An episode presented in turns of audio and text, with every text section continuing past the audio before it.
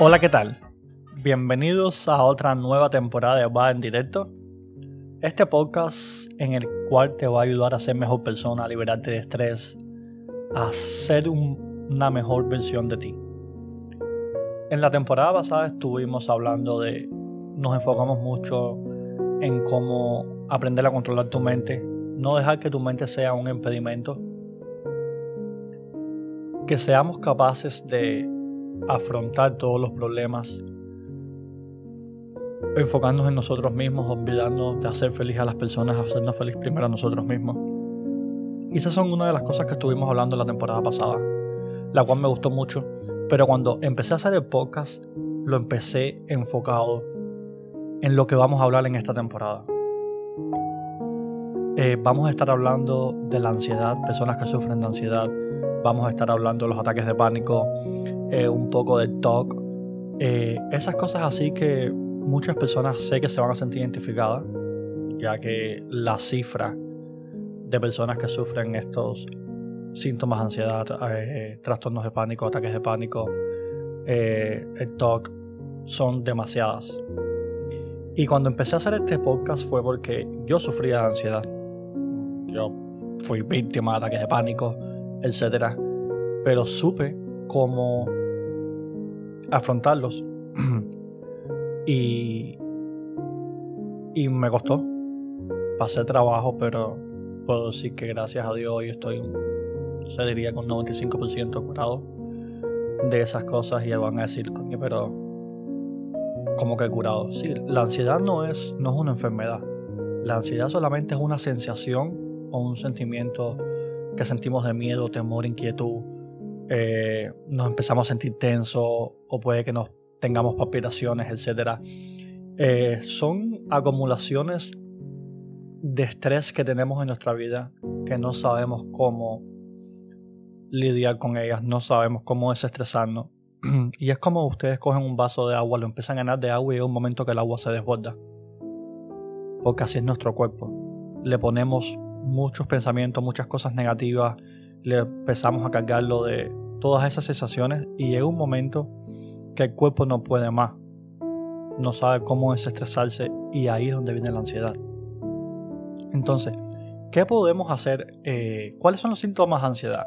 Como estamos diciendo, puede ser que una persona de pronto esté durmiendo y se despierte con palpitaciones y tenga el corazón 140, 150 y sin ningún motivo.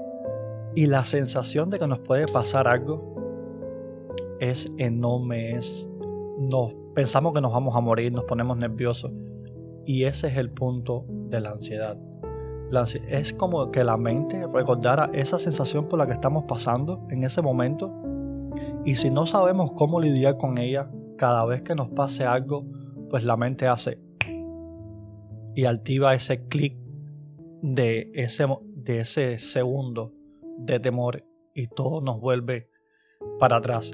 Nos volvemos a poner nerviosos, sudoraciones, palpitaciones, queremos salir gritando, queremos eh, ir para médico, nos hacen 35 mil, eh, qué sé yo, análisis de todo y no tenemos nada. So, para las personas que son ansiosas, este podcast les va a encantar porque vamos a estar hablando de demasiadas cosas. Eh, vamos a estar hablando de cómo lidiar con la ansiedad, ejercicios para la ansiedad.